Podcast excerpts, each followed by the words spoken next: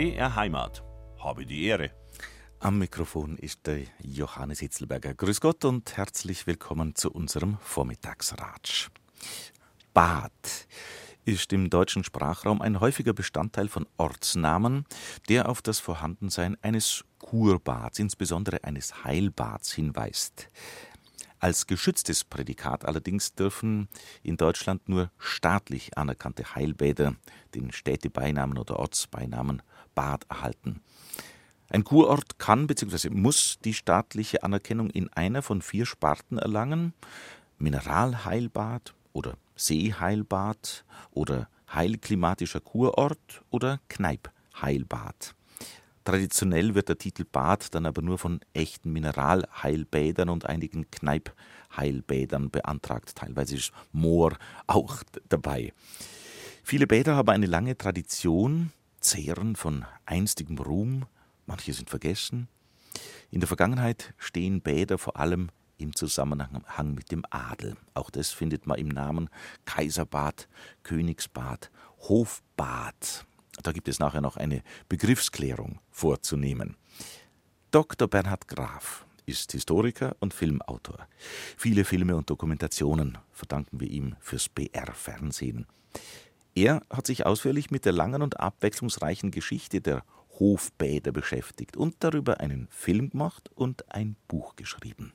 Das Buch heißt Majestätisch Kuren, Bayerns Hofbäder, erschienen im Alitera Verlag.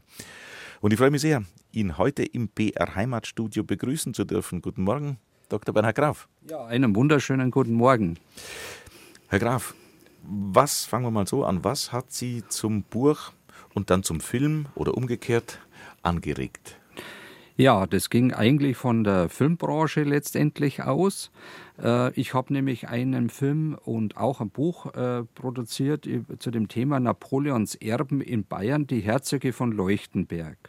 Und in dem Zusammenhang wurde es deutlich, dass äh, eben die ehemalige Benediktinerabtei Seon im 19. Jahrhundert Kaiserbad geworden ist. Ist völlig unbekannt. Mhm. Und äh, das hat eben der Redaktionsleiter äh, Wolfgang äh, Preuß von in Bayern als so interessant gefunden, dass er mich angeregt hat, wir könnten doch über diese Bäder mal was machen, vor allem wenn es auch unbekannte Bäder sind, weil es war eben im 19. Jahrhundert tatsächlich so, dass äh, die Kaiserin Witwe Amelie von Brasilien äh, eben dieses Anwesen gekauft hat für ihre Tochter und äh, es hat eben schon Anfänge in der Benediktinerzeit gegeben zu dieser Heilquelle auch dort. Und äh, dementsprechend wurde das dann auch von Privatleuten nach der Säkularisation weitergeführt, die Tradition. Sie hat es gekauft und es tatsächlich zu einem Kaiserbad ausbauen lassen. Und das war, ist natürlich wahnsinnig spannend. Jeder kennt die Benediktinerabtei äh, Seon ähm, und die Insel und die grandiose Situation vor Ort aber diese Funktion kennt man nicht. Und äh, deswegen kam ich dann drauf, äh, dass man eben diesem Thema tatsächlich mal nachgeht und auch plötzlich dann bekannte Orte aus anderen Zusammenhängen äh, tatsächlich in dem Zusammenklang von Bad, äh, Hocharistokratie und Adel untersucht. Eine Dokumentation ist daraus entstanden, ein dreiviertelstündiger Film mit, mit schönen, eindrucksvollen Bildern, natürlich auch teilweise äh, Spielszenen. Und dann ist auch ein Buch äh, entstanden, erschienen beim Alitera Verlag. Wie war dieser Brückenschlag dann? Ja, ich habe dann festgestellt, äh, man muss ja beim Film immer irrsinnig reduzieren. Man hat letztendlich mit den Statements so rundum vielleicht 20 Seiten zur Verfügung an Informationen. Und da merkt man ziemlich deutlich, äh, dieses Thema sprengt äh, natürlich die Dimension ja komplett. Ja, des Films, und, ja. Äh, wenn ich schaue, das Buch hat 200 Seiten, ja, was jetzt also ich denke, ist. da kann man dann natürlich ganz andere Informationen und Hintergründe entfalten. Und gerade der Zusammenklang jetzt von dieser Entwicklungsgeschichte dieser Bäder, die eng mit der Hocharistokratie in Verbindung standen, äh, eben dann äh, ist zu koppeln mit der Wittelsbacher Geschichte und mit der allgemeinen Geschichte, äh, so dass man eben äh, ein Gefühl für die jeweiligen Zeiten entwickeln kann, das kann man natürlich in dieser Breite in, einer, in einem Film natürlich nicht reinpacken. Man muss einfach nur pass pro toto vorgehen und um wirklich die Dinge mal zu entfalten, wäre ja schade gewesen mit dem großartigen Bildmaterial, wenn man das nicht jetzt umgesetzt hätte in dieser Art und Form. Äh, denn ich denke, es ist doch ganz anders als die Publikationen, die es bis jetzt gab zu diesem Thema, wo es mehr so aus äh, kunstgeschichtlicher Sicht äh, oder architekturgeschichtlicher Sicht die Dinge dargestellt worden sind. Ich bin dann eher der Meinung, dass nach dem dritten Bad es langsam langweilig wird, weil es ja ähnliche Räumlichkeiten sind. Aber was natürlich wahnsinnig spannend ist, sind natürlich die ganzen Geschichten, die sich eben um diese Bäder herum reihen. Geschichte und Geschichten, die mit dem Ganzen verknüpft sind und den Personen natürlich. Genau, das sind richtige Kulminationspunkte, die da entstanden sind. Äh, und äh, das macht das Ganze natürlich spannend, weil die natürlich ganz unterschiedlich sind, was man da letztendlich äh, von den einzelnen Orten erfahren kann. Sie schlagen einen großen Bogen im Buch, wobei es mehr oder weniger endet mit dem Ersten Weltkrieg, weil das eine wirklich einschneidende Zäsur war. Aber beginnen der mal im, im Hochmittelalter oder früher sogar schon? Ja, also wie gesagt, äh, der Anfang ist äh, letztendlich, äh, was ich hier mit integriert habe, sind die Erwähnungen von Bädern bereits in den Gesetzbüchern der Bajuwaren, aber auch der Alemannen in beiden Fällen, also Lex Baiobaorum und Lex Alemanorum, äh, sind tatsächlich Bäder bereits erwähnt. Äh, und da ist man natürlich in der Völkerwanderungszeit und letztendlich im Zusammenhang dann später, im Zusammenhang mit äh, Herzog Ludwig IX., den Reichen von Bayern-Landshut, kommt auch Göcking ins Spiel. Und da hat man natürlich eine Tradition, die bis zu den Römern zurückgeht. Das war im Grunde genommen schon ein Heilbad in, in, in der Römerzeit. Und äh, in der dortigen Kirche, äh, wenn, äh, wenn man da in die Tiefe geht, da sieht man noch die Mauerreste dieses alten Bades. Äh, und ich glaube, das kennt man ganz gut von Rom und von vielen anderen Orten, welche große Rolle Bäder äh, eben für die Römer gespielt haben. Insofern geht die Tradition hierzulande bis in diese Zeit zurück. Mhm. Das Buch greift das alles auf. Äh, von einem Bildband zu sprechen, ist jetzt zu viel gesagt, aber es sind ganz wunderbare Illustrationen drin, wunderbare wunderbare Fotos drin, äh, die, also man blättert durch, so ist es mir jedenfalls gegangen, Herr Graf, man blättert durch, äh, ist beeindruckt vom Bildmaterial und dadurch angeregt, ja Moment einmal, da muss ja da bleibt jetzt an dem Kapitel mal hängen. Und man kann, so habe ich den Eindruck, auch an den einzelnen Kapiteln äh, sich von vorn nach hinten bewegen oder umgekehrt. Also man muss es nicht von Anfang an einsteigen, um alles zu begreifen, sondern man kann ein Kapitel sich rauspicken und dann zum nächsten gehen. Ja, genau. So war das im Grunde genommen von mir auch gedacht, dass das fast wie ein Film durchläuft, die, ganz, äh, das, die ganze Illustration, äh, dass man eben vom Bildmaterial ausgeht, die Bildunterschriften dann liest und angeregt wird, ach, das interessiert mich jetzt, das Kapitel, da möchte ich jetzt mal näher einsteigen. Bierheimat, unser Vormittagsratsch, heute mit dem Historiker, Filmautor und Kollegen aus dem BR, Dr. Bernhard Graf. Herr Graf, Sie waren ja schon ein paar Mal Gast bei uns im Vormittagsrat, aber ich möchte trotzdem noch mal kurz auf äh, Ihre Biografie eingehen. Sie sind ein Gebürts, gebürtiger Landshuter, Jahrgang 1962. Ja, genau so ist es. Aus mhm. Niederbayerns Hauptstadt sozusagen. Was, äh, was hat Sie zur Geschichte gebracht? Wodurch wurde das Interesse so für die Geschichte geweckt, dass Sie da ja, ähm, Geschichte studiert haben, Kunstgeschichte gemacht haben, Germanistik gemacht haben? Wie kam das dazu? Was, was, was war da so das Kribbeln dazu? Ja, ich glaube, dass man, wenn man in Landshut geboren ist, eigentlich dafür fast prädestiniert ist. ne? Jeder kennt natürlich die Landshuter Hochzeit und mich hat das natürlich als Kind auch natürlich fasziniert. Äh, die eisernen Ritter eben da reiten zu sehen, das Ganze wirklich als Kind zu erleben, das war natürlich schon schwer beeindruckend. Und mir ist eigentlich immer schon so gegangen, dann, äh, wie ich auch Geschichte, mittelalterliche Geschichte in der Schule hatte, hat mir das eher gelangweilt.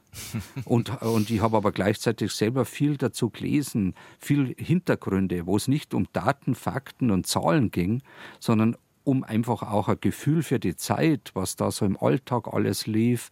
Das hat mich ja immer schon fasziniert. In der Völkerwanderungszeit, Mittelalter war früher mein großer Schwerpunkt, vielleicht auch von Landshut aus bedingt.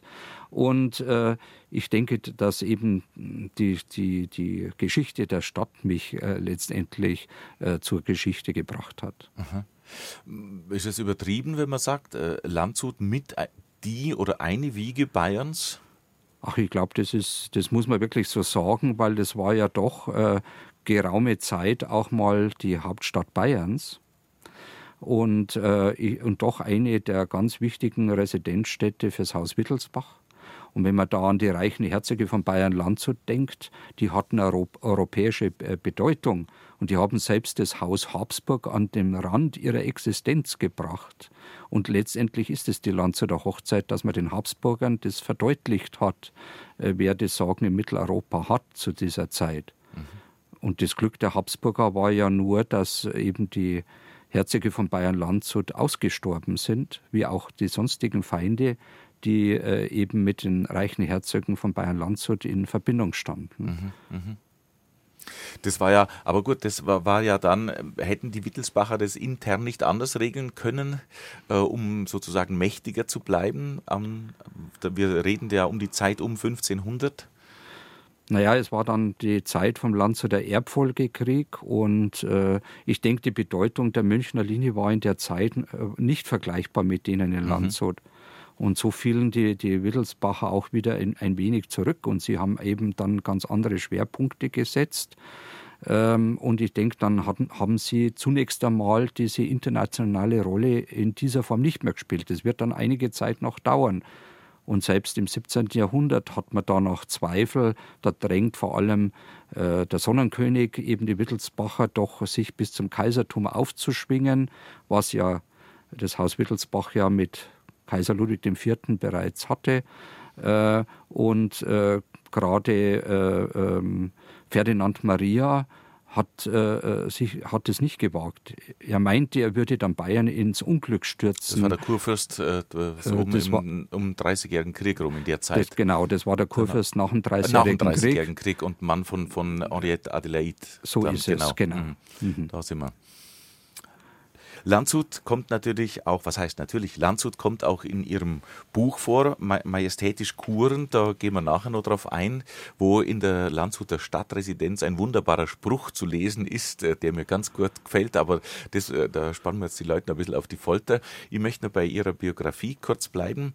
Sie sind dann, haben in München studiert, genau. unter anderem Geschichte, Kunstgeschichte, Germanistik. Ja.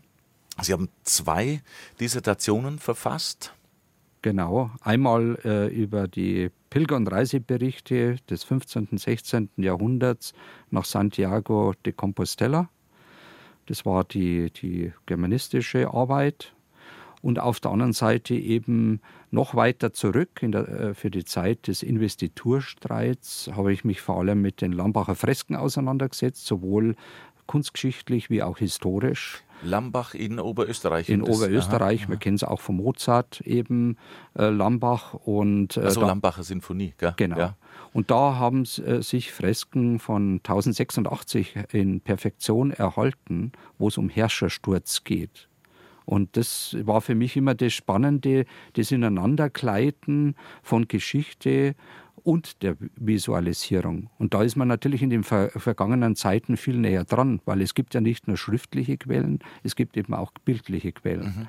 Und das war mir immer wichtig, auch bei jedem Buch, und das trifft auch für das Bäderbuch zu, dass das jetzt nicht nur Illustration ist letztendlich, sondern das ist ein Ineinandergleiten der Abbildungen mit dem Text. Mhm.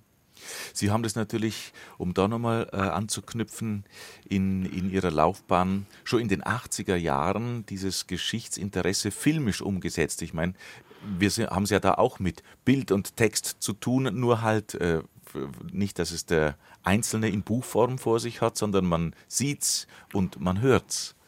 Ja, und ich glaube, das ist das Spannende, weil was man visuell begreift, braucht man inhaltlich nicht erklären. Und das ist eigentlich das Spannende äh, in der Filmbranche und deswegen hat mich das mit jedem am meisten begeistert. Mhm. Sie geben Ihr Wissen auch weiter. Sie haben zwei äh, äh, Lehraufträge, sage ich das richtig? Sie sind Dozent an zwei Universitäten. Ja, also äh, hauptsächlich äh, für Kunstgeschichte an der Ludwig-Maximilians-Universität in München, wo es eben um, um äh, Geschichte und Kunstgeschichte im Film und Fernsehen geht und auch der kritische Umgang damit. Wie werden die historischen Persönlichkeiten dargestellt? Wie wird äh, das Publikum auch damit manipuliert?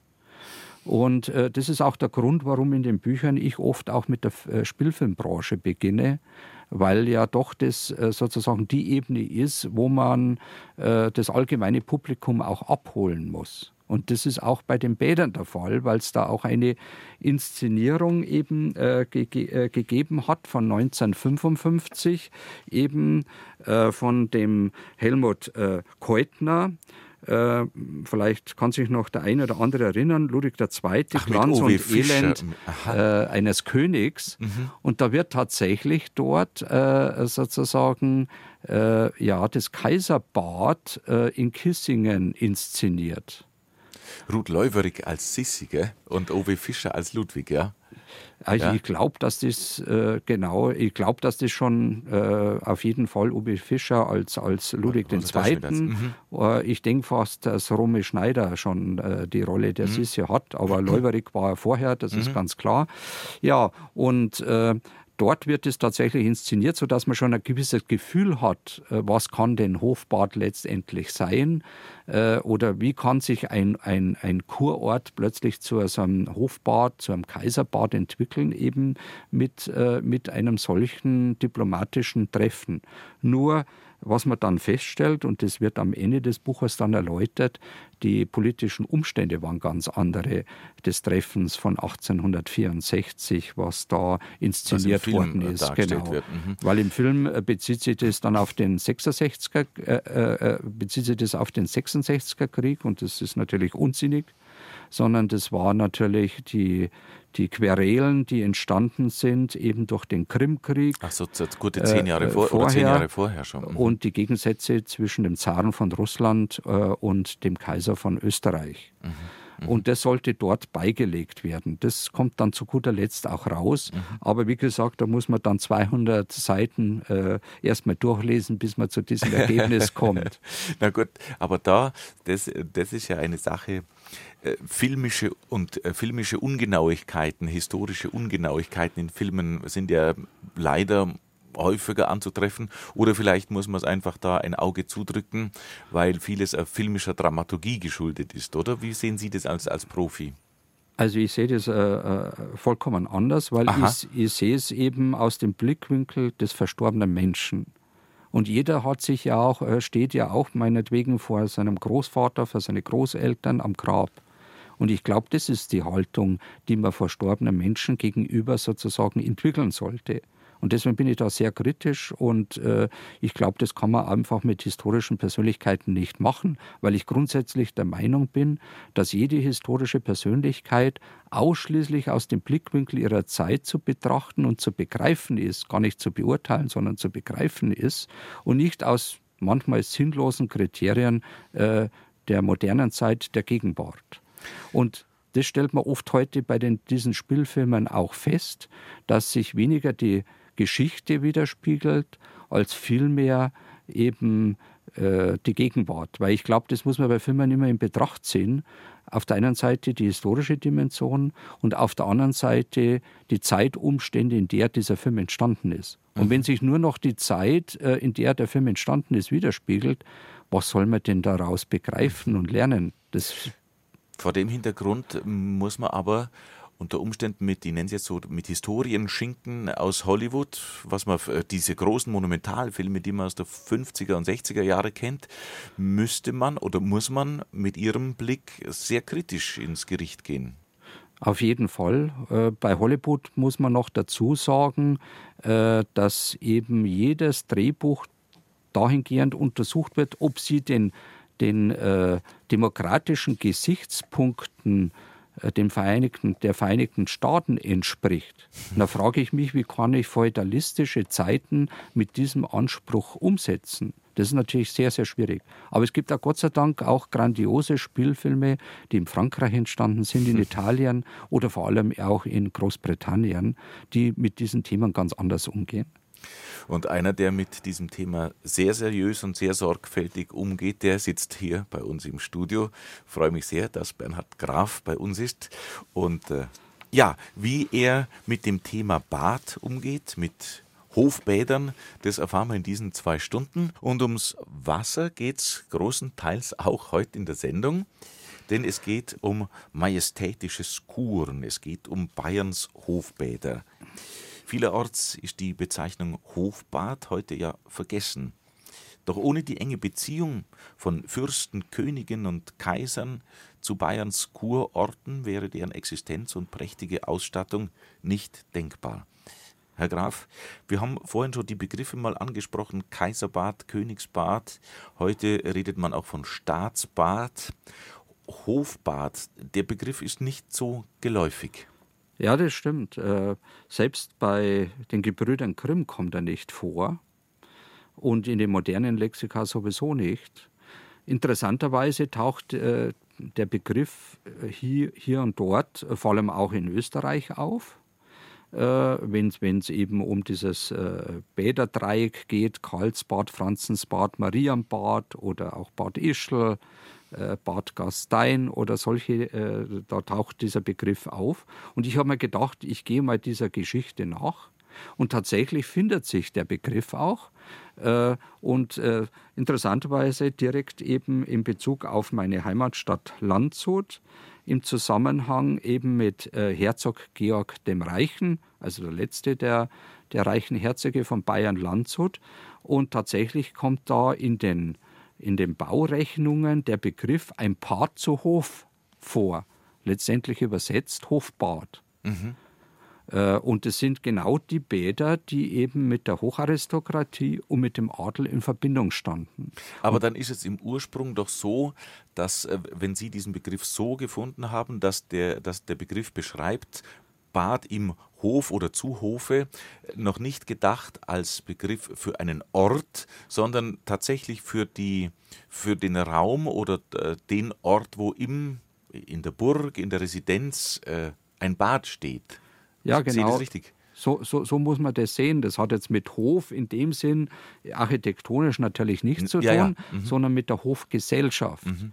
Und Hofgesellschaften hat man natürlich äh, beim Hochadel, in, an den Fürstenhöfen, Herzogshöfen, an den äh, Königs- und Kaiserhöfen. Wir sind aber dann auch noch weit weg von einem öffentlichen Bad. Das meint es ja auch dann. Ja, also das, das ist ja das Spannende, wenn man das dann über die Jahrhunderte verfolgt, dass sich genau dies, diese, diese Geschichte auch äh, dementsprechend verändert.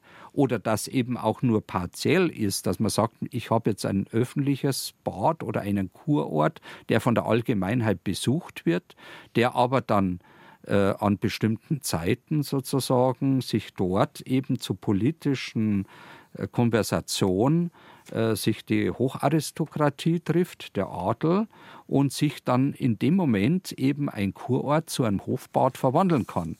Und wenn dann sozusagen alle äh, kaiserlich, königlich, fürstlichen Gäste wieder abgereist sind, äh, dort langsam wieder die Normalität eintritt. Ich denke, so ähnliche Phänomene hat man ja auch heutzutage, wenn plötzlich dann Hotels, äh, äh, der amerikanische Präsident kommt, eben mit den ganzen Diplomaten, kann sich auch ein Hotel in diese Richtung entwickeln. Mhm. Und so muss man das auch sehen. Sowas hat dann auch in Kissingen stattgefunden, als es noch nicht Bad bezeichnet wurde. Mhm.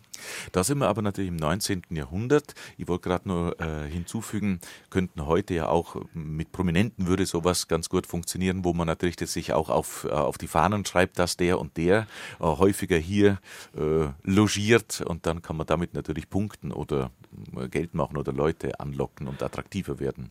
Ich glaube, das war eben auch für diese Zeit, weil das nobilitiert ja auch diese Orte, wenn sich äh, bedeutende Persönlichkeiten dort aufhalten, dort kuren, dort treffen und tatsächlich auch politische Konversation stattfindet und politische Ereignisse kommentiert werden und man versucht dort auch Lösungen zu finden.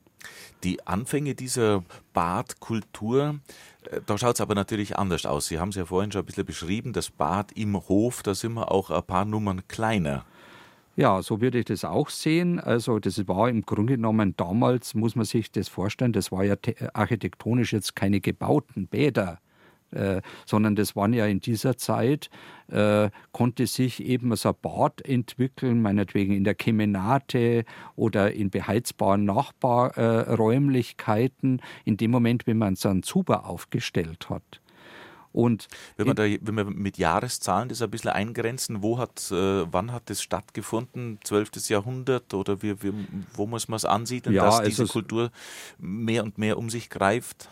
Also ich würde auch sagen, äh, hierzulande äh, findet es statt in, bereits in der Frühphase, als eben die Wittelsbacher die Herzöge von Bayern geworden sind, mit Otto I., dann, dann Ludwig I. Jahrhundert früher. Äh, das ist, wäre so ab 1180, mhm. äh, würde ich einmal sagen. Und vor allem, als dann die Wittelsbacher äh, enge Beziehungen zu, zu, den Staufern hatten, vor allem zu Kaiser Friedrich II.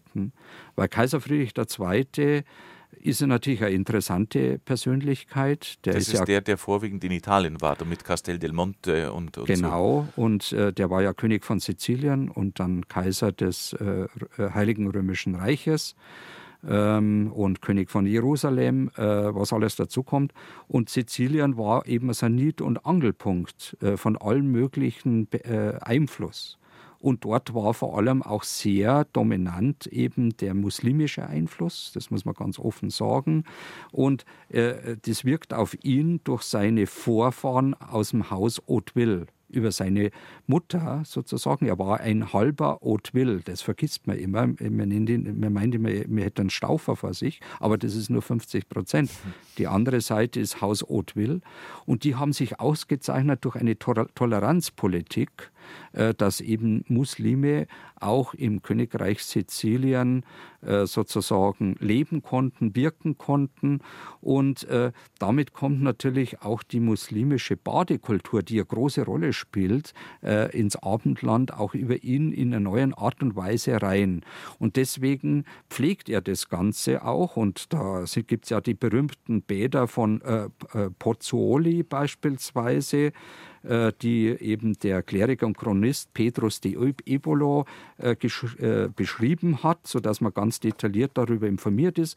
Und in seinen bedeutenden Burganlagen, auch Jagdsitzen wie Castello di Lago Pesole und was da alles gibt, hat er bereits eben diese Bäder einbauen lassen und äh, über ihn und dann über die Verwandtschaft dann zu den Wittelsbachern, weil ja auch eine Wittelsbacherin Elisabeth, die übrigens die erste Königin des Hauses Wittelsbach war, mhm. bereits, mhm. äh, äh, kommt, kommt dann natürlich diese Kultur äh, eben nach, äh, ins Herzogtum Bayern damals. Und das Zentrum damals war nicht, nichts anderes als meine Heimatstadt Landshut.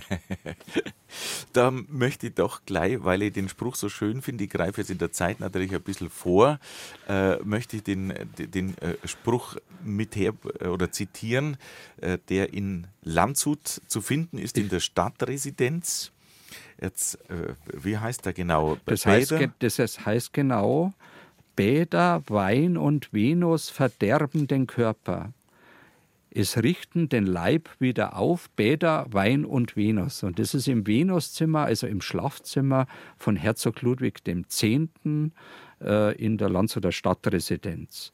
Und interessanterweise, dieser Spruch kommt auch aus Italien natürlich. Äh, durch Humanistenkreise kam das auch an, an den Hof der Wittelsbachern.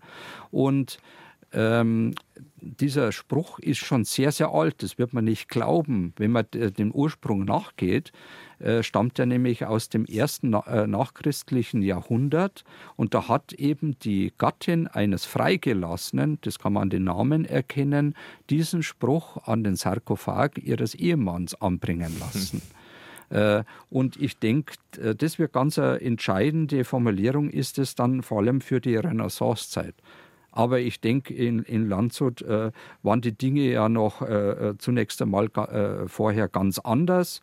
Und äh, ich denke, da spielt für dieses Hochmittelalter, wie man es auch bezeichnet, vor allem die hochmittelalterliche staufische Dichtung auch eine große Rolle. Jetzt könnte man natürlich sagen als Historiker, was interessiert mich die Dichtung? Aber die ist natürlich schon interessant. Äh, die behandeln zwar Stoffe der Völkerwanderungszeit um König Artus herum äh, sozusagen. Aber wenn man genau hinschaut, spiegelt sich darin äh, der, der hochmittelalterliche Alltag wieder. Mhm, mh. Und äh, da gibt es äh, neben, neben den Iwein äh, von, von Hart, Hartmann von Aue, äh, wo es auch um äh, das Begießen eines äh, Brunnens geht und da fordert eben dann Iwein in seiner Aventur sozusagen den Gegner König Askalon heraus, spielt also das Wasser und Brunnen, Heilbrunnen auch schon eine große Rolle. Ist auf der anderen Seite äh, ganz berühmt eben der Passeball, der auf der Burg Wildenberg geschrieben worden ist von Wolfram von Eschenbach äh, um 1210, äh, wird tatsächlich darin ein, ein Hofbad äh, äh, genauestens beschrieben. Und das finde ich sehr spannend. Ich darf das mal zitieren. Ja, am, späten Vor äh, am späten Vormittag ließ ihn der Fürst, das war Gurnemanns, vor dem Teppich seines Schlafgemachs ein Bad richten.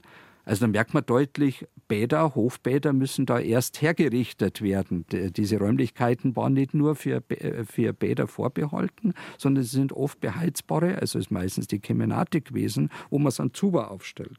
Wie man es dort jeden Morgen zu nehmen pflegte. In das Badewasser warf man duftende Rosen. Bei diesem Tun erwachte der Gast, ohne dass man ihn gerufen hätte, und der edle, anmutige Jüngling also Passeval, setzte sich in die Badekufe, also in diesen Badebottich. Ich weiß nicht, wer sie dazu veranlasst hat. Jedenfalls erschienen wunderschöne, prachtvoll gekleidete Jungfrauen, die Blicke sittsam niedergeschlagen. Mit zarten weißen Händen buschen und strichen sie seine Quetschungen. Trotz seiner Einfalt fanden sie ihn keinesfalls abstoßend. Diesmal wurde seine Einfalt nicht zum Ärgernis und er genoss das Bad vergnügt und mit Behagen. Jungfrauen nahmen sich seiner zwar ohne Zudringlichkeit, doch mit heiterer Unbefangenheit an, obwohl er sich aus Schüchternheit an ihrem fröhlichen Geplauder nicht beteiligte. Über Dunkelheit braucht er nicht klagen, denn die Jungfrauen verbreiteten gleichsam eines zweiten Tages Helligkeit. Tag, Tageslicht und Mädchenschönheit lagen miteinander im Widerstreit, doch Passewals Stattlichkeit übertraf sie beide. Als man ihm das Badelaken reichte, nahm er es nicht, denn er schämte sich vor den Jungfrauen und wollte nicht unter ihren Blicken aufstehen. Nun verließen ihn die Jungfrauen, da längere Verweilen unschicklich gewesen wäre. Ich denke mir aber, sie hätten gerne gesehen, ob ihm weiter unten etwas passiert war, denn die Frau ist treu besorgt um ihren Liebsten, wenn er in Nöten ist. Jetzt haben wir gerade schon ein bisschen einen Eindruck gekriegt, wie es im Bad Zuber zugeht. Man kann auch schöne Abbildungen im Buch Majestätisch Kuren sehen. Und da gibt es ja auch einen Spruch, Herr Graf, äh, von einem, von einem Herrscher ähm, aus der Zeit. Äh, lasse keinen Fremden mit unserer Gemahlin baden. Wie geht's weiter? Ja, ähm, das war letztendlich aus der Hofordnung von Herzog Ludwig IX., dem Reichen von Bayern-Landshut. Und äh, er hat diese Hofordnung erlassen, ähm, um äh, zu verhindern, dass eben Fremde äh, ins Bad kommen, wenn seine Ehegemahlin, die Amalia von Sachsen, die ja in Burghausen residierte, weil es war ja nicht so, dass Burghausen, dass dort die reichen Herzöge ihre Ehefrauen abgeschoben hätten, wie das früher behauptet worden wäre. Nein, die reichen Herzöge von Bayern-Landshut konnten sich zwei Hofhaltungen gleichzeitig leisten. Mhm. Und es war die Familienresidenz. Und dort waren eben äh, die Gattinnen mit den Kindern. Und äh, wie gesagt, er erlässt eben diese Hofordnung. Und ich denke, äh, er bricht damit mit der Tradition. Weil wenn man nochmal äh, vom Hochmittelalter das Ganze aus betrachtet, war es so, dass die Burgherren verpflichtet war, den hohen Gast selbst zu baden. Sie ist natürlich auch in den Zuber zu ihm gestiegen. Es waren ganz andere äh, sozusagen Haltungen in dieser Zeit, als wie sie das dann später in einer gewissen Brüderie im 19. Mhm. Jahrhundert entwickelt hat. Also doch, äh, ich weiß nicht, nennt man es freizügig oder einfach, ähm, ja. Um, Unbeschwertheit. Unbeschwert. Mhm. Ja, genau. Und äh, und es gab damals eben auch einen Spruch und darauf reagiert eben Ludwig IX., der Reiche, äh, der eben auch aus Italien stammt. Und da heißt es, wer von seiner Frau einen Knaben haben will, schickt sie ins Bad und bleibt selbst zu Hause. Und da hat er natürlich darauf reagiert. Das wollte um jeden Umstand natürlich verhindern. Und ist deswegen hat er diese Au Hofhaltung ist, ist. Spruch, der Spruch ist aber nicht nur mit Augenzwinkern gedacht. Der, Nein, also der, ist der, der beschreibt gedacht, schon, was passieren kann. Was passieren kann. Und es gibt auch viele zeitgenössische Beschreibungen, wieder vor allem aus Italien. Man merkt also, der italienische Einfluss ist natürlich am Wittelsbacher Hof sehr hoch. Und da wird sich auch in den nächsten Jahrhunderten nichts ändern. Und äh, wie gesagt, äh, ich kam eben da selber drauf, dann sukzessive, dass ja die reichen Herzöge von Bayern Landshut damals zwei Hofbäder auf der Burg Trausnitz hatten, aber gleichzeitig weitere drei Hofbäder in Burghausen. Das war ja unglaublich, insgesamt fünf Hofbäder an einem Hof. Ähm, also wie gesagt mit einer, mit einer äh, Quelle, das hieß sogar Herzogenbrunn und zwei Hofbäder waren direkt in der Burg von Burghausen integriert. Einmal im Halsgraben vor der Hauptburg. Da sieht man heute noch den, Ab, äh, den Abdruck eben des Satteldaches äh, dieses Hofbades, was nicht mehr existiert. Und letztendlich im Kemenatentrakt der Hauptburg. Und äh, den hat er vor allem gedacht, dass genau das abgeschlossen, dass das bewacht werden muss und dass nur die jungfräulichen Hofdamen Zugang haben, wenn seine Gemahlin dort badet. Und da hat er eben auf die Tradition reagiert und bricht damit auch mit der mhm. Tradition. Wenn man sich das räumlich nochmal vorstellen will, Sie haben vorhin von Zuber gesprochen im, im, im Hochmittelalter und jetzt äh, sind wir aber schon am Übergang, wo man richtig ein, ein, ein Badeort äh, eine Vertiefung macht, wie, wie man sich so ein bisschen heute vorstellt, wie ein Becken ausschaut, ein gemauertes Becken. Ja, genau. Das ist so, das ist so der Wechsel äh, hin zum Spätmittelalter, dass eben man langsam eben zu der baulichen Situation übergeht. Und vorher, wie gesagt, waren es nur die Zuber, die man eben gelegentlich aufgestellt mhm. hat oder zu Festen aufgestellt hat. Da, konnt, da konnten dann in einem Festsaal zu einem Fest dann viele Zuber nebeneinander aufgestellt werden. Das zeigen auch Miniaturen. Und da hat man dann über die Zuber Bretter drüber gelegt, äh, wo man eben Speisen abgelegt hat und äh, standen die ganzen Getränke. Es war ein richtiges Hoffest sozusagen. Da wurde dann auch Musik dazu gespielt. Also so muss man sich das vorstellen. Es war eigentlich eine doch sehr unbeschwerte Geschichte und niemand hat da jetzt an was Negativen gedacht, dass jetzt äh, beide Geschlechter sozusagen in den Zuber saßen und und eben die sich dieser Vergnüglichkeit hingegeben haben. Mhm. Eine, ja, wie Sie vorhin gesagt haben, eine unbeschwerte, muntere Gesellschaft. Also möchte man fast ein bisschen neidig werden, wenn man, wenn man mit der Sache so locker umgeht. Ja, ich denke, äh, es wird sich dann später entwickeln und ich denke, da kommt man natürlich jetzt in die Renaissancezeit, wo sich dann das langsam eben verändert. Also wie gesagt, im Spätmittelalter, also mit den reichen Herzögen von Bayern-Landshut jetzt im Speziellen, hat sich ja diese bauliche Situation natürlich verändert und die reißt ja dann plötzlich abrupt ab. Und das merkt man immer wieder, dass dann durch Kriegshandlungen genau diese Hochkultur äh, ausgesetzt wird. Da hat niemand mehr einen Sinn für diese Dinge und auch äh, die Möglichkeiten nicht dazu. Und das war der Lanze der Erbfolgekrieg, der das abrupt 1503 mit dem Tod Herzog Georgs des Reichen sozusagen abbrechen lässt.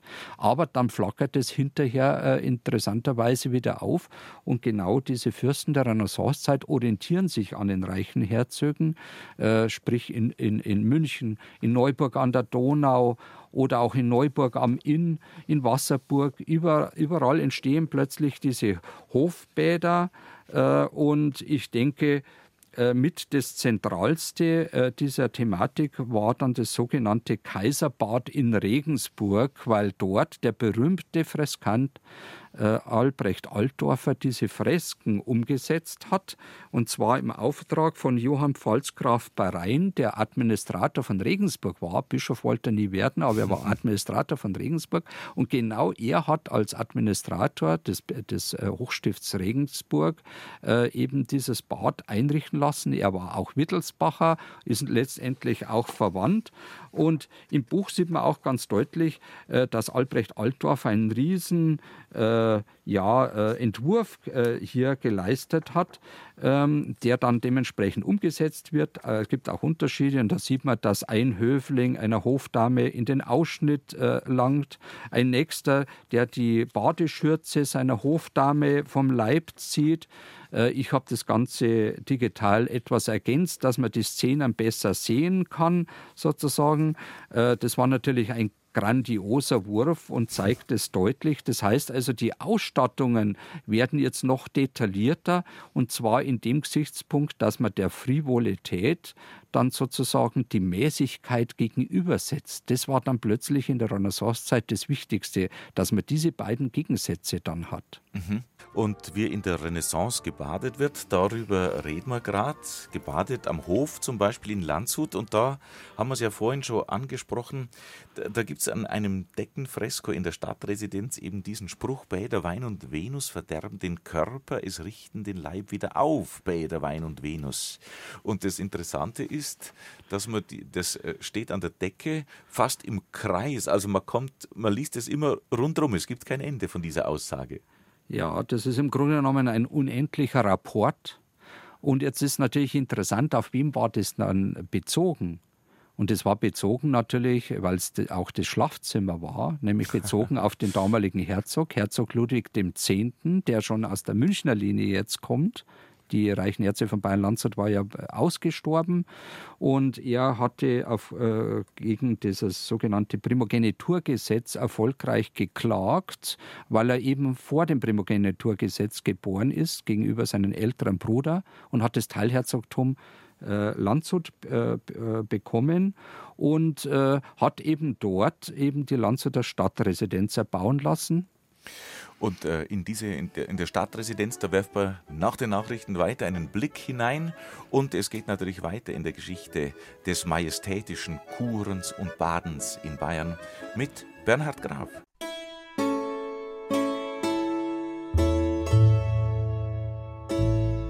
BR Heimat. Habe die Ehre. Am Mikrofon ist der Johannes Hitzelberger. Grüß Gott und herzlich willkommen zur zweiten Runde von unserem Vormittagsratsch. Dr. Bernhard Graf ist Historiker und Filmautor. Viele Filme und Dokumentationen verdankt ihm das BR-Fernsehen. Und er hat sich ausführlich jüngst mit der langen und abwechslungsreichen Geschichte der Hofbäder in Bayern beschäftigt und darüber einen Film gemacht und ein Buch geschrieben. Majestätisch Kuren, Bayerns Hofbäder, erschienen im Alitera Verlag. Darüber reden wir heute und ich freue mich, Bernhard Graf im BR Heimatstudio begrüßen zu dürfen. Noch einmal Grüß Gott, willkommen. Ja, einen wunderschönen guten Morgen. Ja, ähm, wir sind, glaube ich, jetzt stehen geblieben in der Renaissancezeit äh, in, in, in Landshut. In Landshut, eben in der Wittelsbacher Residenzstadt und im Zusammenhang eben mit der Landshuter Stadtresidenz, die im Übrigen auch italienisch äh, beeinflusst ist. Es gibt ja den sogenannten italienischen Bau, den er dran setzen hat lassen. Und da ist er angeregt worden in Mantua durch seinen Vetter äh, Federico II. Gonzaga, Herzog von Mantua, durch den Palazzo del Te, der damals ganz neu gebaut war, hat er diese Fresken gesehen, hat die ganzen Dimensionen gesehen und hat dann selbst, äh, wie gesagt, äh, äh sein äh, Venuszimmer, was auch das Schlafzimmer war, eben mit diesem berühmten Spruch, Bäder, Wein und Venus äh, verderben den Körper, es richten den Körper wieder auf, Bäder, Wein und Venus in einen unendlichen Rapport anbringen lassen. Und da lag er natürlich natürlich äh, zusammen mit seiner Mätresse Ursula von Weichs im Bett und konnte das natürlich vom Bett aus nach oben lesen tagtäglich. Das ist natürlich auch ganz interessant. Und äh, er hat dann für sich und für sie auch ein Hofbad bauen lassen, direkt in der Residenz. Das ist der sogenannte Isarturm. Der hat sich in dieser Form erhalten, etwas äh, exponiert in Richtung Isar hin. Und wenn man dann in den Ruhesaal sozusagen oben saß, konnte man eben auf die Idylle über die Isarufer hinwegschauen in Richtung Westen und äh, eben auch nach dem Bad eben diese Aussicht äh, genießen. Und eine Generation später tatsächlich äh, wird äh, Landshut nochmal ein ganz wichtiger Mittelpunkt, eben als dann der, der Erbprinz Wilhelm, der Sohn von Herzog Albrecht V., äh, in Landshut eben seine Residenz bezieht mit seiner Ehefrau. Und der hat sich jetzt anregen lassen, interessanterweise von seinem Onkel, dem Erzherzog Ferdinand II. Äh, von Österreich, ähm, äh, Landesherr von Tirol und seiner berühmten Ehefrau Philippine Belser, die ja mhm. Aus, aus Augsburg. Augsburg. stammt, aus mhm. der berühmten äh, äh, ja, äh, Handelsfamilie, Handelsfamilie sozusagen, genau, weil eben sie dort eben auch ein Hofbad eingerichtet hatten. Da konnte das natürlich in Perfektion sehen. Und das Interessante dabei ist, dass dieses Hofbad auch in Perfektion erhalten ist. Und äh, durch die herzogliche, äh, erzherzogliche Sammlung dort wird auch deutlich, von was das beeinflusst ist, nämlich von Kupferstichen von Virgilius Solis beispielsweise. Äh, aber auch dann solche Dinge äh, wie, wie das Frauenbad und Männerbad von Albrecht Dürer und da haben sich auch dementsprechende Fresken erhalten. Also man merkt dann deutlich, diese Hofbäder perfektionieren sich ja immer mehr und er wollte natürlich dem Ganzen nochmal oben was draufsetzen. Wenn ich da kurz einwerfen darf, was Sie gerade angesprochen haben, äh, Kupferstich von Virgilius Solis und ähm, auch, die, auch von Albrecht Dürer, das kann man natürlich in Ihrem Buch schön anschauen. Also die, das sind wunderbare Illustrationen, äh, wo man, wo all das, was in der Schrift, was im Text, im Fließtext da ist, nochmal schön bildhaft mit dargestellt und unterstützt wird. Das macht das Buch, finde ich, auch wirklich so, so attraktiv und schön. Es ist ja äh, großformatig aufbereitet 200 Seiten sind und ähm, ich habe es in der letzten Stunde schon erwähnt, man blättert gern drin und kann einfach auch am Bild hängen bleiben. Und äh, diese Bilder sprechen natürlich auch schon für sich, was Sie gerade angesprochen haben. Ja, weil ich glaube, da kann man sich dann den Alltag schon ganz gut vorstellen, ja. wie es in diesen Hofbädern ging, für wem das vorbehalten war, wer den Zugang hatte, zum Beispiel das Frauenbad von Albrecht Dürer, da sieht man hinten auch einen Jüngling, der hineinschaut und, äh, und die Frauen bei ihrem Bad beobachten. Solche solche Dinge sind natürlich äh, auch in der Zeit äh, denkbar und äh, das spielt natürlich alles eine große Rolle. Und wie gesagt, äh, jetzt dieser Erbprinz Wilhelm wollte natürlich da jetzt sein grandioses Hofbad sozusagen auf der Burg Trausnitz errichten. Er war mit den Dimensionen, wie es die reichen Herzöge von Bayern Landshut umgesetzt haben, nicht zufrieden. Er ließ ja die Burg in ein Schloss umbauen, Arkaden vorblenden und letztlich ein Riesenprogramm entwickeln für Repräsentationssäle und in, diese, in diesen ganzen Zusammenhang sollte auch dieses Hofbad integriert sein, was er realisieren hat lassen. Das Ganze unter dem berühmten Baumeister Friedrich Sustris und dem Freskanten Alessandro Scalzi. Also man merkt deutlich, Italiener sind hier am Werk. Mhm. Und in dem Zusammenhang ist auch die berühmte Narrentreppe mit der Commedia dell'arte entstanden. Als Landshuter habe ich mir die natürlich immer wieder angesehen. Ich habe mir keine großen Gedanken gemacht. Ich habe mir gedacht, ja, Szenen aus der Commedia dell'arte. Aber eigentlich so richtig begreifen kann man diese Thematiken und diese ganzen äh, Fresken nur äh, im Zusammenhang dieses Hofbades. Nämlich, dass zum Beispiel Zanni, ein, ein, ein äh, Akteur eben der Commedia dell'arte, einem Esel ein Klistier in den Hintern treibt. Das ist hier mhm. schön abgebildet beispielsweise. Also so ganz interessante Szenen, die da dargestellt wird. Und da merkt man, das ist die Vorbereitung hin zu einer sogenannten Abziehstube. Und in dieser Abziehstube, äh, das war nicht nur der Umkleideraum, äh, sondern da wurden auch medizinische Aktionen gestartet, wie zum Beispiel auch die Anwendung eines Klestiers.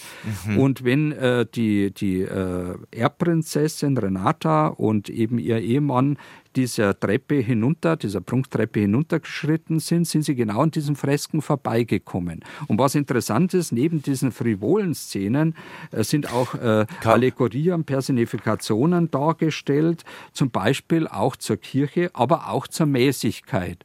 Und das ist dann plötzlich, was dann ganz interessant wird, dass sich eben jetzt auch dieses Erbprinzenpaar äh, sich überlegen soll, wie sie sich selber im Leben bewegen sollen, zwischen eben der Wollust auf der einen Seite und der Mäßigkeit auf der anderen Seite. Das wird vor Augen geführt und tagtäglich, wenn Sie runtergeschritten sind zum Bad, ist Ihnen genau diese Thematik äh, vor Augen geführt worden. Ich wollte gerade nachfragen, aber Sie haben es jetzt eigentlich schon erklärt.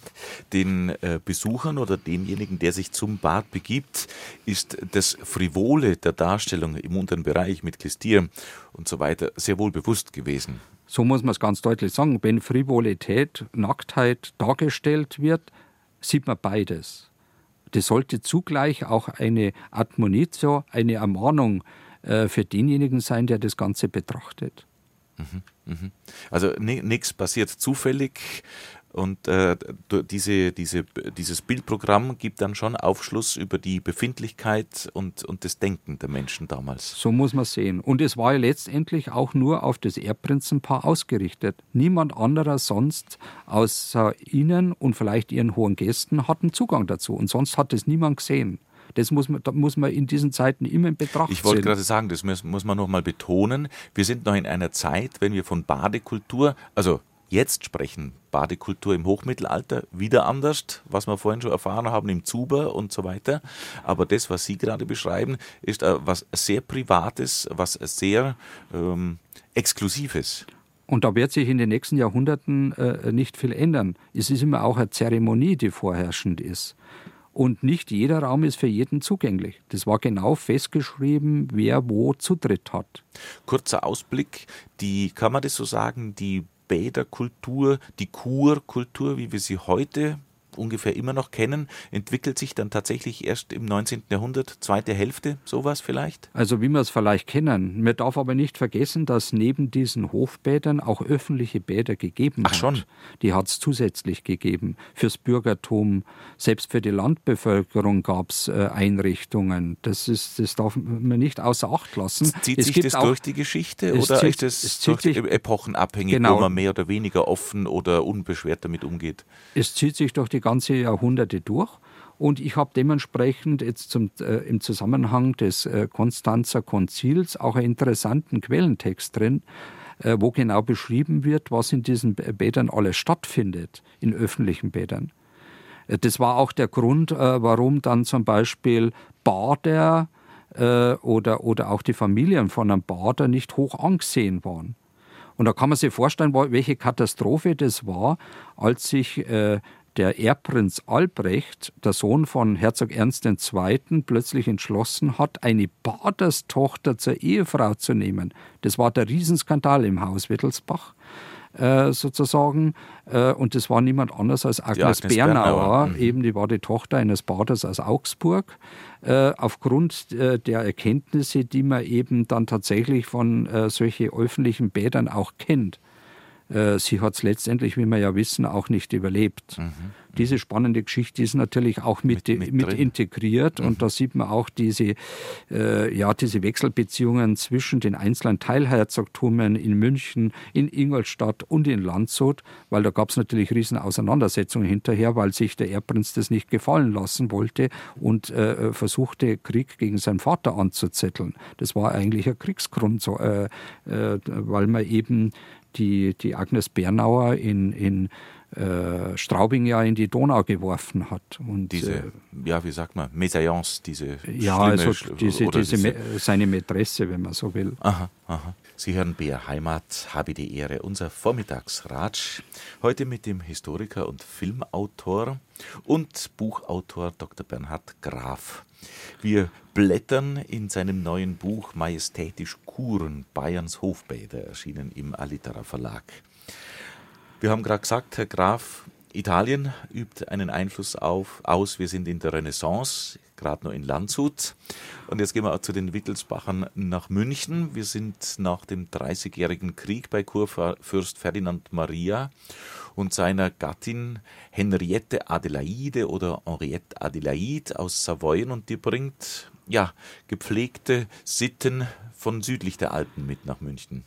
Ja, äh, Henriette Adelaide stammt äh, eben wie gesagt aus Turin und sie hat eine ganz berühmte Mutter, die Christine de Bourbon. Also sie als Franzosin aus, den, aus der Herrscherfamilie der Bourbonen und sie war regierende Herzogin äh, von Savoyen, das muss man ganz klar sehen. Äh, und sie, ihr Residenzsitz ist ja dieses Castello Valentino in Turin, was man kaum kennt aber dort auch die ganzen Fresken erhalten, sodass man auch weiß, wo sie herstammt. Letztendlich ist eben Oret Adalid äh, in einer sehr äh, prunkvollen Umgebung aufgewachsen und ehrlich gesagt, äh, wenn man ihre Briefe anschaut, und das ist über ihren Hofarzt auch alles überliefert, äh, der, der hieß äh, Simeoni, Stefano Simeoni, ähm, der immer auch die Korrespondenzen mit Turin aufrecht erhält, äh, war sie eben mit der Situation hier in Bayern gar nicht sehr zufrieden und glücklich. War das nicht für Sie nicht standesgemäß genug? War ja, sie, München, hat sie sich drüber gefühlt in, von, von Richtung Bourbonen? Also ich glaube von, von, von, von der ganzen, von, von dem ganzen äh, architektonischen Umfeld her, äh, von, von der Hochkultur der Kunst, äh, hat sie nicht das in München vorgefunden, was sie gern hätte. Übrigens, Landshut hat ihr weitaus besser gefallen. äh, und sie war auch nicht sehr glücklich über Ferdinand Maria, der eher in seiner Politik sehr zurückhaltend war. Denn sie war ja letztendlich die Tochter einer Bourbonin, einer, eine halbe Bourbonin und deswegen äh, rückt sie natürlich auch als Tochter eben ins europäische Mittelpunkt. Also merkt man jetzt deutlich, jetzt wird es auch die ganz große Politik, die jetzt hier reinkommt. Und letztendlich Ludwig XIV. Äh, und seine Minister fordern den Ferdinand Maria auf, sich doch selbst zum Kaiser wählen zu lassen. Und Ferdinand Maria sieht eben in, dieser, in diesem Schritt die größte Gefahr für das äh, Kurfürstentum Bayern und lehnt dieses ab. Und Weil, das hätte jetzt immer sagen, die, die Wittelsbacher 100 Jahre später, knapp 100, ja, 80 Jahre später vielleicht mit Karl, äh, das war ja nichts äh, größer angestrebt, als doch mal wieder die Kaiserwürde zu kriegen.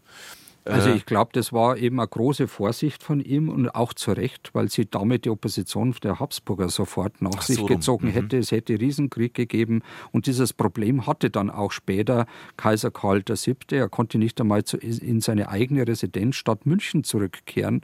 Er musste in Frankfurt am Main bleiben. Es war ein, ein glücklicher Kurfürst und ein unglücklicher Kaiser.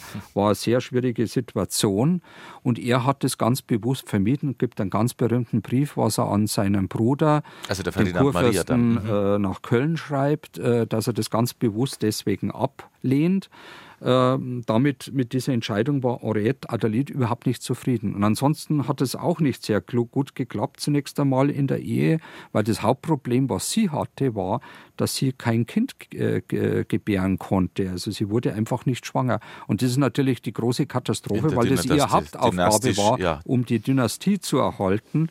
Und sie, sie ist dann eben auf eine Schrift gestoßen, nämlich eine Schrift äh, äh von äh, Malachiam Geiger.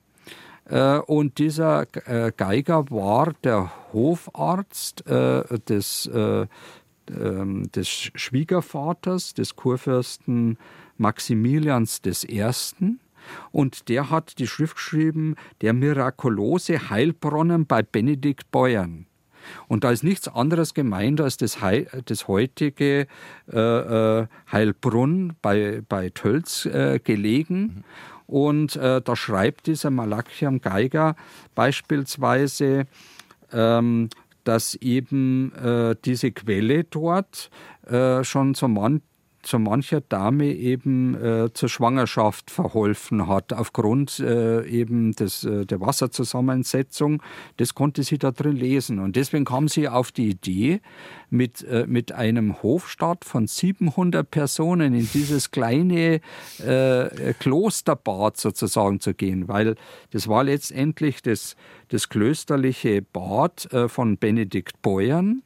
Und äh, tatsächlich, weil auch Ferdinand Maria um die ganzen Umstände seiner Ehefrau wusste, um was sie sich auch wünschte als Umgebung, hat äh, er deswegen den damaligen Abt Philipp Fleischl von Benedikt Beuern aufgefordert, äh, dieses äh, kleine Klosterbad, was übrigens bei Malachiam Geiger im Detail beschrieben wird und mhm. man kann das im Buch auch im Detail lesen, sodass man genau weiß, wie das ausgesehen hat damals. Wo hat die Kurfürstin dann logiert? In, in Benedikt Beuern?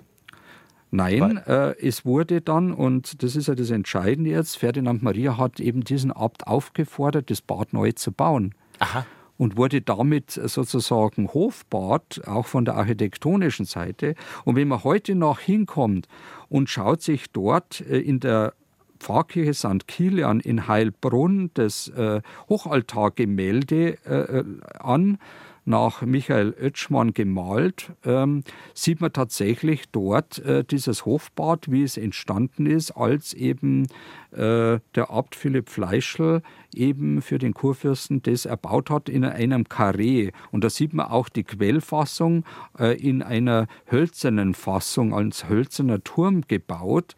Äh, hat man ganz eine detaillierte Vorstellung, wie das ausgesehen ist. Und tatsächlich ist sie dann mit diesem Rosen, Riesenhofstadt dort eingetroffen und sie konnte dementsprechend auch dem äh, äh fürstlich untergebracht äh, in diesem äh, Karree sozusagen äh, kuren.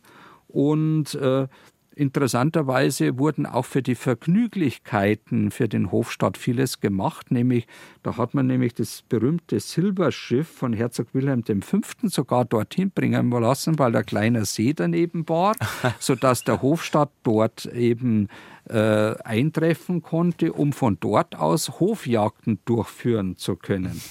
Letztendlich war es dann tatsächlich so, dass sie von dort wieder zurückkehrt und tatsächlich äh, schwang, schwanger wird äh, und äh, eben der Maria Anna Christina, die den Namen der Großmütter bekommt, äh, tatsächlich sie gebären kann und äh, damit das Ganze ganz erfolgreich äh, sozusagen zu Ende geht und, und, und das Kurfürstenpaar dann der Gottesmutter in, in Altötting dankt eben äh, für die göttliche Hilfe, dass eben jetzt zumindest eine Tochter sie schenken. Und ein Der Jahr später kam. muss noch kommen, aber genau, ein Tochter. Jahr später, das war dann äh, ein Jahr später, 1662, kommt dann äh, äh, Max Emanuel zur Welt. Das ist dann der umjubelte Thronfolger.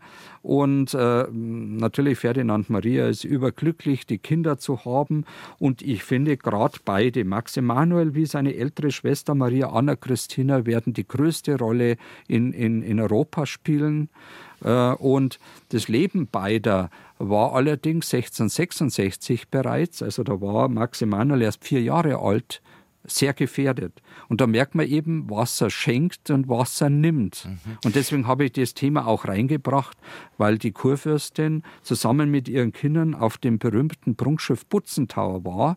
Äh, Ferdinand Maria hat nämlich auf dem sogenannten Würmsee, dem heutigen Stamberger See, eine riesen Prunkflotte unterhalten und das Hauptschiff war Butzentauer nach dem Butzentora im Venedig benannt. Mhm. Und die Kurfürstin mit ihren Kindern ist in, in, äh, in Gefahr geraten, weil ein Sturm aufkam und das Schiff wurde manövrierunfähig und äh, alle Banken ums Leben. Letztendlich äh, wurden, wurden alle gerettet, nur die Kurfürstin war zu dem Zeitpunkt wieder schwanger und sie verliert ihr Kind äh, durch das kalte Wasser. Und da merkt man einfach äh, diese Gegensätze, mit der sie auch konfrontiert äh, mhm. war, sozusagen. Ein anderer Aspekt, was mir da gerade ähm, auffällt, äh, kann man sagen, dass das so die, das erste Ereignis war, wo der Adel einen Ort ein bisschen, ein bisschen groß gemacht hat. Oder eben das äh, relativ unbedeutende Heilbrunn damals Äh, und dann kommt die ganze Entourage mit und es macht ja, es Mordsaufwand. Das kommt ja dem Ort und der Umgebung zugute. Also das, mu das, muss man ganz offen sagen. Da hat sich der, der Ort und die ganze Umgebung komplett verändert, auch von der wirtschaftlichen Seite, mhm. zumindest für die Zeit, als sie dort war. Weil der ganze Hofstaat musste ja auch versorgt werden. Es ist sogar überliefert, was die alles verspeist haben. Das waren ja Riesenmengen. Und das konnte natürlich der, konnten die Bauern vor Ort, äh, die ja vom Abt von Bergbauern abhängig waren, ja nicht leisten. Und deswegen äh, äh, wurde das so organisiert, dass die ganzen umliegenden Klöster, einschließlich der Benediktinerabtei Tegernsee, dafür verantwortlich waren, eben den kurfürstlichen Hofstaat dort zu versorgen. Das war ganz interessant. Und es ist tatsächlich tatsächlich so, wie Sie sagen, dass sich plötzlich ein unbedeutendes Klosterbad die ursprünglich ja innerhalb, nur innerhalb der Klostermauern zu sein hatten, sieht man am St. Gallener Klosterplan. In karolingischer Zeit hat er ganz lange Tradition und da war das ungewöhnlich, dass dieses Klosterbad so weit entfernt von der Abtei liegt, weil es eben eine Heilquelle war und das bis heute ist. Ähm, äh, dass sich äh, diese, dieser Ort als Klosterbad zu einem Hofbad dann verwandelt hat. Und dann ist ja so, dass dann das wieder zurückgeht, äh, als natürlich die, äh, der kurfürstliche Hofstaat von dort wieder weg ist. Nur das halt natürlich auch nach. Mhm, mhm, und das merkt man dort eben an der Pfarrkirche St. Kilian, weil die ganze Ausstattung von St. Kilian äh, äh, mit den Fresken von dem Klosterbruder Friedrich Lukas Zeiss aus Benedikt Beuern ein Riesenprogramm hat. Es sind dort eben sogenannte Bilderrätsel, äh, angewandte Emblematik Thematik äh, mit, mit biblischen Szenen, die sie alle aufs Wasser, aufs Heilwasser mhm. beziehen. Mhm. Das ist eine wahnsinnig spannende Geschichte. Ich habe äh, im Buch eine ganze Seite dafür mhm. gewidmet, mhm. was da alles so dahinter steckt, äh, sodass natürlich das Heilbrunn sehr profitierte, dass eben dort tatsächlich die Kurfürstin war. Es war ja auch nicht der letzte hohe Gast, der dort anwesend war.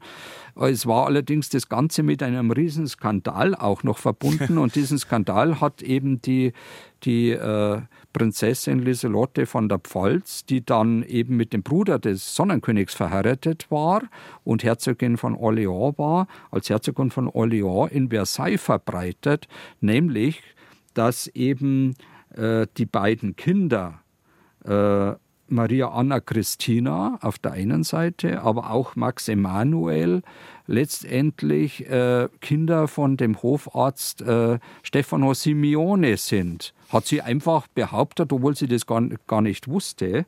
Und das war deswegen ein Riesenskandal, weil als äh, Grand Dauphine äh, Maria Anna Christina die Stammmutter war, weil sie hatte den Grand Dauphin geheiratet, also den, den Erbprinzen von Frankreich, war sie die Stammmutter aller Bourbonen, sowohl der französischen wie der, der spanischen, der spanischen bis mhm. heute. Das muss man ganz offen sagen. Eine ganz wichtige Persönlichkeit. Und jetzt behauptet er plötzlich, ja, ja, äh, sie ist deswegen schwanger geworden, nicht wegen der Wirkung des äh, hm. Wassers, sondern eben, da hat sie, äh, Stefano Simeone Hand im Spiel. Äh, und äh, das war natürlich ein Angriff auf den damaligen amtierenden König Ludwig XV. von Frankreich auf der einen Seite, aber auch von, äh, von Philipp V., König von Spanien die hat sie damit angegriffen. Sie war eben auch eine sehr intrigante Persönlichkeit. Es war ein Riesenskandal. Gott sei Dank war Maria Anna Christina sehr früh verstorben, sodass sie diesen Skandal in Versailles gar nicht erlebt hat. Aber wem das Ganze getroffen hat, war Max Emanuel, der ja im Exil in St. Cloud war und da drang auch dieser Skandal an ihn heran. Mhm. Bernhard Graf bei uns zu Gast, der Historiker, Filmautor und Buchautor. Wir reden über sein neues Buch Majestätisch Kuren Bayerns Hofbäder. Wir waren gerade bei den im Kurfürstenhaus Ferdinand Maria und Henriette Adelaide und in Bad Heilbrunn.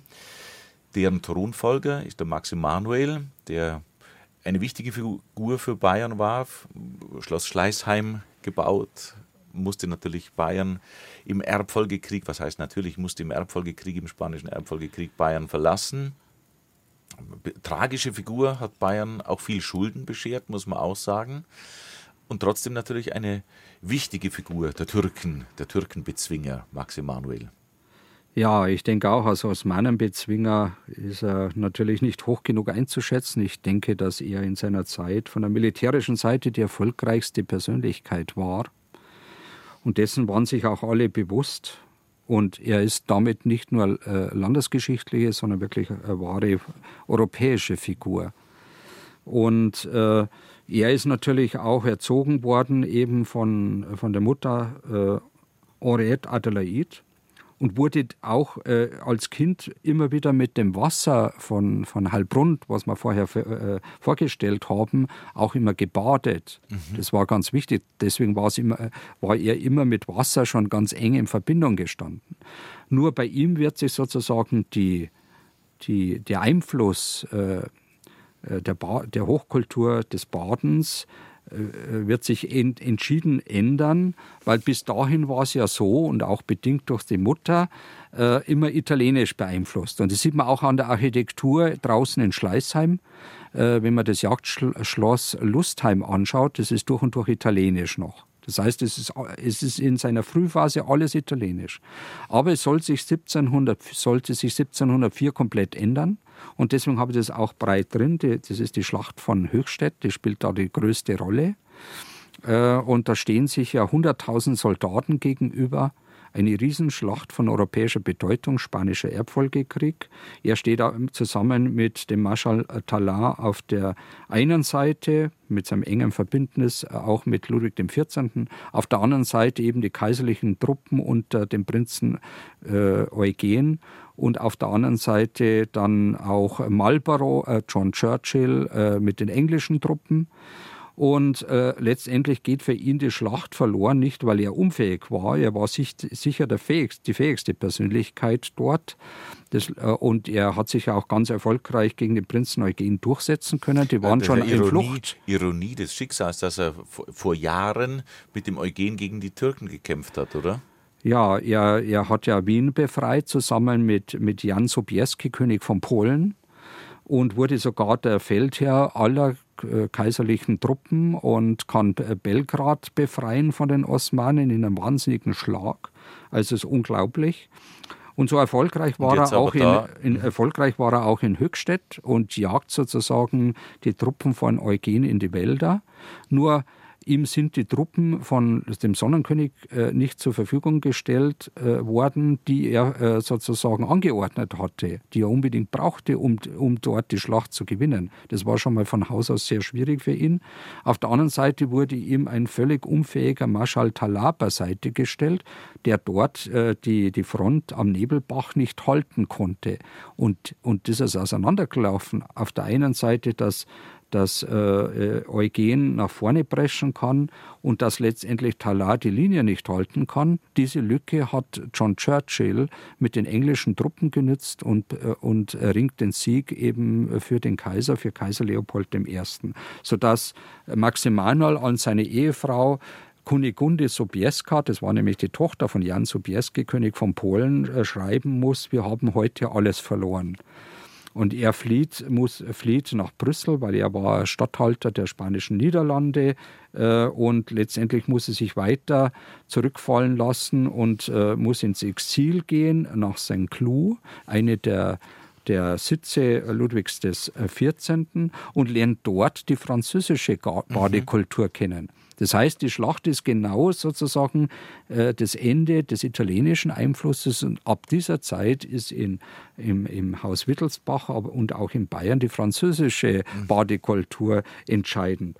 Und äh, auch wenn damals äh, das Hofbad in Versailles nicht mehr existierte, weil jeder hat heute ähm, auch die Worte von der Lieselotte von der Pfalz äh, im Hintergrund, dass man sagt, ja, in Versailles hat es nur eine Badewanne gegeben und das war die für die Lieselotte von der Pfalz und ansonsten hat sich niemand gebadet, sondern nur gepudert. Das entspricht nicht der Realität. Ludwig XIV. hat in Versailles von François d'Orbay, äh, einem bedeutenden französischen Baumeister, ein Luxusbad einbauen lassen und äh, das war das Bad der Diana mit einem Riesenprogramm, äh, ein riesiges, repräsentatives, mit vielen Marmorarten sozusagen ausgekleidetes Bad.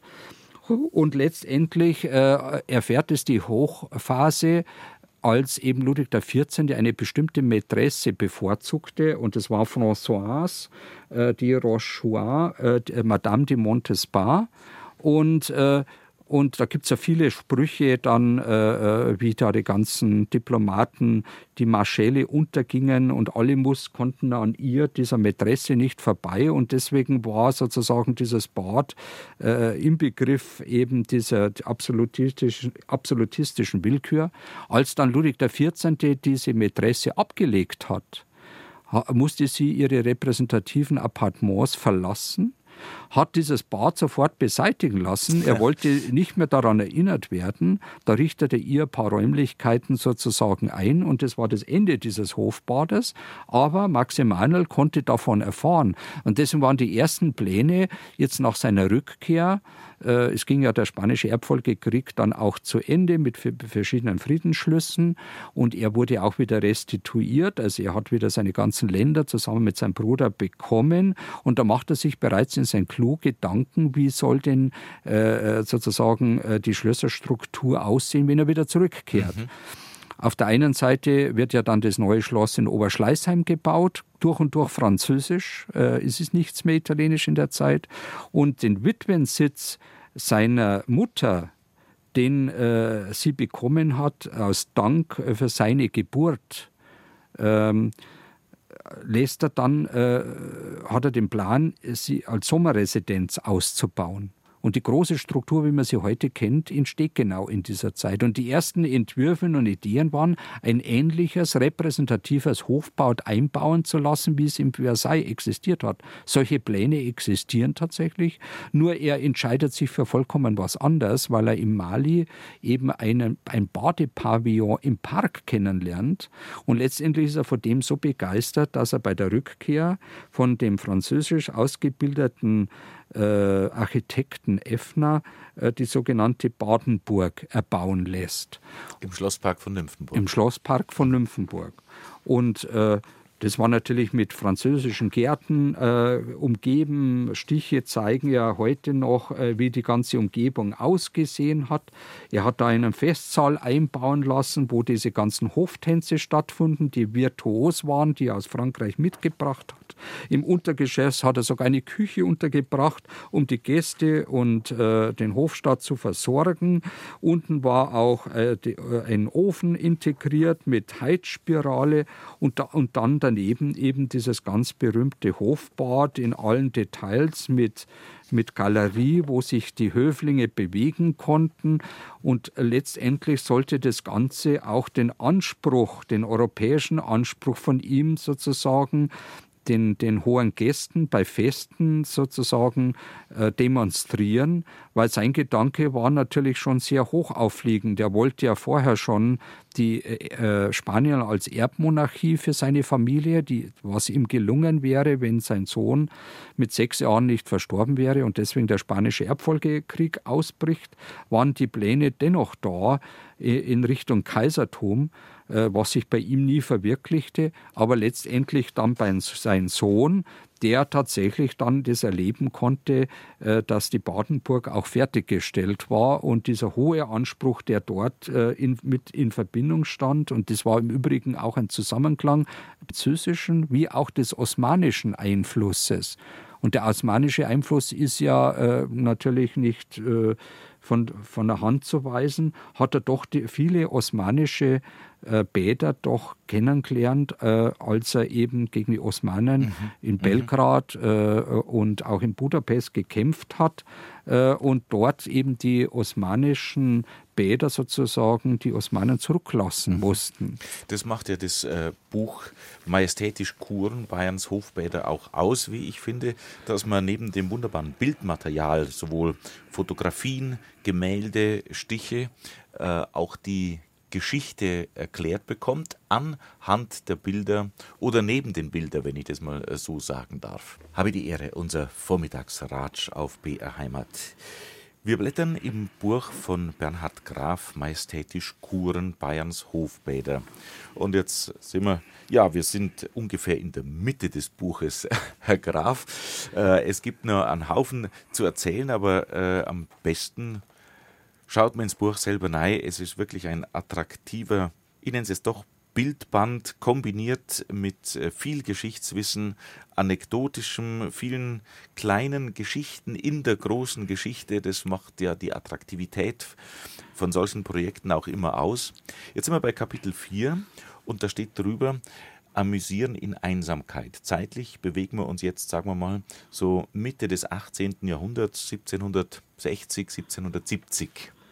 Ja, das ist die Zeit äh, des Kurfürsten Karl Theodor von der Pfalz. Und äh, da hat sich eigentlich jetzt zu äh, Maximilians Zeiten nicht viel verändert. Der französische Einfluss bleibt. Und in seinem Fall war das Jacques-François Blondel, eben der Vater des Maison de Plaisance, der Lustschlösser. Und äh, nach seinem Muster ist, hat er als Sommersitz eben und Jagdsitz das Schloss Benrath bei Düsseldorf bauen lassen, weil er war nicht nur Kurfürst von der Pfalz, sondern auch Herzog von Jülich und Berg. Und die Hauptstadt von Berg war Düsseldorf und zu Düsseldorf gehört Benrath mhm. dazu. Das hat er, hat er komplett neu erbauen lassen nach diesem französischen Muster. Und da hat er auch Bäder integrieren lassen, ein eigenes Bad tatsächlich, ein Privatbad für sich selbst in sein Appartement und ein eigenes für seine Ehefrau äh, äh, Elisabeth Auguste.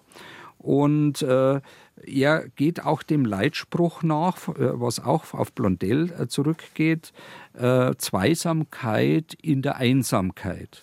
Und wenn man ihn auch kennt, äh, war das ja letztendlich, sie war ein bisschen älter, sie waren, waren auch äh, ganz eng verwandt, sie stammt ja auch aus dieser Sulzbacher, Wittelsbacher Linie wie er selbst, also war die, die Cousine und äh, die Ehe verlief äh, also nicht ganz so glücklich. Äh, sie, konnten, sie konnte ihm auch kein Kind gebären. Bei einer Geburt ist, ist der Kurprinz sofort gestorben, ähm, sodass eben der Erbe letztendlich ausbringt. Äh, es hatte gleichzeitig auch die Folge, dass er und auch sie Liebschaften unterhalten haben, auch sie interessanterweise.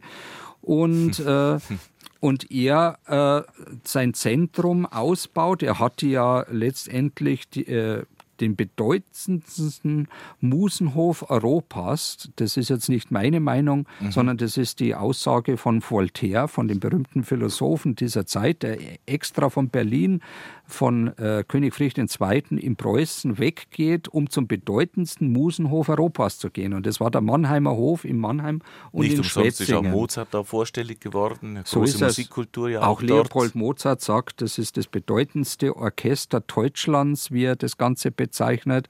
Und viele andere auch, Schubert und wie sie alle heißen, die Zeitgenossen sind sich da einig. Und das große Zentrum war unter anderem auch Schwetzingen, die Sommerresidenz sitzt. Und mitten da drin hat er sich auch von seinem äh, Hofbaumeister Nicolas de Pegage, wieder ein äh, Franzose, äh, ein Badepavillon bauen lassen. Und dort hat er sich das so integrieren lassen, dass das von außen beheizbar war, dass kleine Räumlichkeiten da war. Da konnte er sich dort mit einer kleinen Hofgesellschaft auch aufhalten, mit musikalischen Freunden. Es war durchaus auch möglich, dass er eben mit einer Mätresse dort ganz in, nach dem Sinne Zweisamkeit in der Einsamkeit verweilen äh, konnte, äh, mit einem chinesischen Kabinett, mit einem eigenen Arbeitssalon. Alles war da und in der Mitte war ein Ovalsaal und da hat, konnten sogenannte höfische Akademien stattfinden und da waren unter anderem auch äh, ganz berühmte Komponisten äh, äh, äh vor Ort wie Toeski, aber auch Stammitz. Mhm. Ja, Herr Graf, ähm, wir sind jetzt natürlich noch lange nicht alle Stationen durchgegangen, die Sie in Ihrem Buch beschreiben. Die Bäderkultur, die Hofbäderkultur, das majestätische Kuren in Bayern. Was haben wir noch, wenn Sie jetzt zum Schluss noch ein bisschen uns Lust machen, was haben wir noch alles im Buch versammelt? Ja, ich bin ja auch von dem Territorium des heutigen Bayern ausgegangen und da stellt man fest, dass nicht nur das Haus Wittelsbach jetzt Mäzene von, von Hofbädern waren, sondern auch geistliche Fürsten.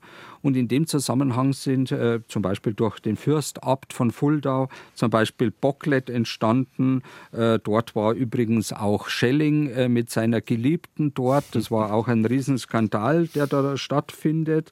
Äh, dann waren auch die, die Zollener als Markgrafen von Ansbach und Brandenburg, das ist der berühmte Markgraf Alexander, ruft dann äh, das äh, Bad Alexandersbad ins Leben äh, und er gibt sogar seine beiden Fürstentümer und auch das Hofbad auf zugunsten eben seiner Mätresse Lady Elizabeth Graven und geht sogar die, auf die britischen Inseln äh, freiwillig.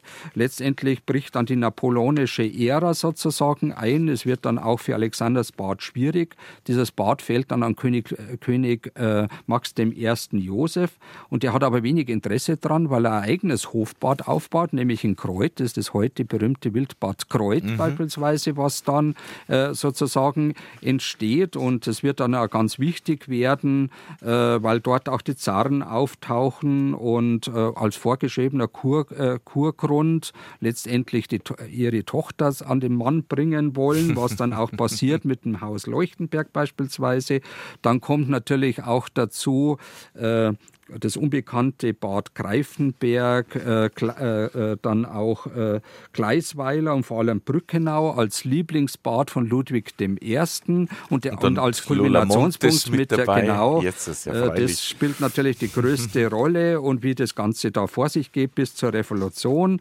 Bei seinem Nachfolger Josef, äh, Maximilian II. Josef dann Bad Steben, was die große Rolle spielt. erinnert er heute noch Max-Marienquelle an diese diese Zeit. Dann eben das berühmte Kaiserbad in Sion, was wir bereits angesprochen mhm. haben, wo sogar eine, eine Kegelbahn mit integriert wurde, äh, sozusagen. Letztendlich dann, was übrigens auch auf die Fürstbischöfe von Würzburg zurückgeht, ist dann natürlich äh, äh, neben Brückenau auch äh, Kissingen aus dem Blickwinkel eben der Kaiserin Elisabeth, die dort auftaucht und dort eben das sogenannte Kaiserbad stattfindet und die ganzen kriegerischen Auseinandersetzungen, die direkt dort vor Ort einbrechen oder auch die neuen Quellentexte von Karl Theodor von Sauer, dem Flügeladjutanten von Ludwig II.